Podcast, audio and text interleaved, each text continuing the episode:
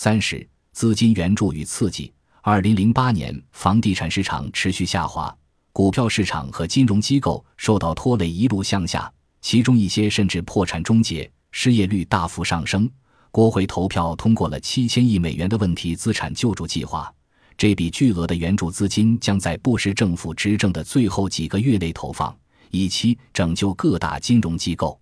此后，进入奥巴马政府时期，国会再次立法通过和追加了七八百七十亿美元的刺激计划，力图重振经济。第一次问题资产救助计划的初衷是防止更多的金融机构陷入破产。这无疑将降低信用的易得性，而信用则是需求、产出以及雇佣的重要依据之一。二零零九年二月，问题资产救助计划的几个最大救助对象包括摩根大通、富国银行、美国国际集团、美国银行以及花旗银行。然而，政府对金融机构的救助资金很快便被移为他用，例如对通用汽车公司。以及其他非金融企业的资金援助，尽管国会中许多人公开表示对于援助资金的使用偏离既定方向的震惊，但是这样的偏离却并不新鲜，更不惊讶。只要分析一下政府的政治动机，查阅政府在很多地方和时间点上的历史作为，便可窥见一斑。回顾到遥远的1776年，当时亚当·斯密斯便曾警告说。英国政府设置的一项专项用于偿还国债的基金被明显地、便捷地挪为他用。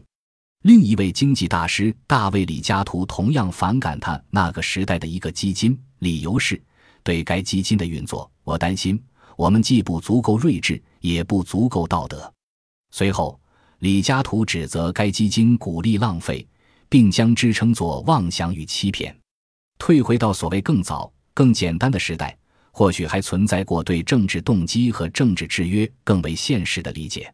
也许我们这个时代对于政客和政府的预期更为无知和愚昧。当今的救援重点是那些被武断的选出来给予纳税人金钱的人，却很少去探讨那些超能力选择高风险金融工具的房主的情况，更没有提及投机客从房地产的繁荣中获得丰厚收益之后，却陷入不可避免的损失的境地。不论是资金援助计划还是刺激计划，都存在严重的问题，尽管并不总是那么的严重。这些问题包括效果的滞后问题，如此庞大的无法预测的赤字支出可能导致的通货膨胀的风险问题，以及一个关键的问题：刺激计划是否真的能够刺激经济复苏等。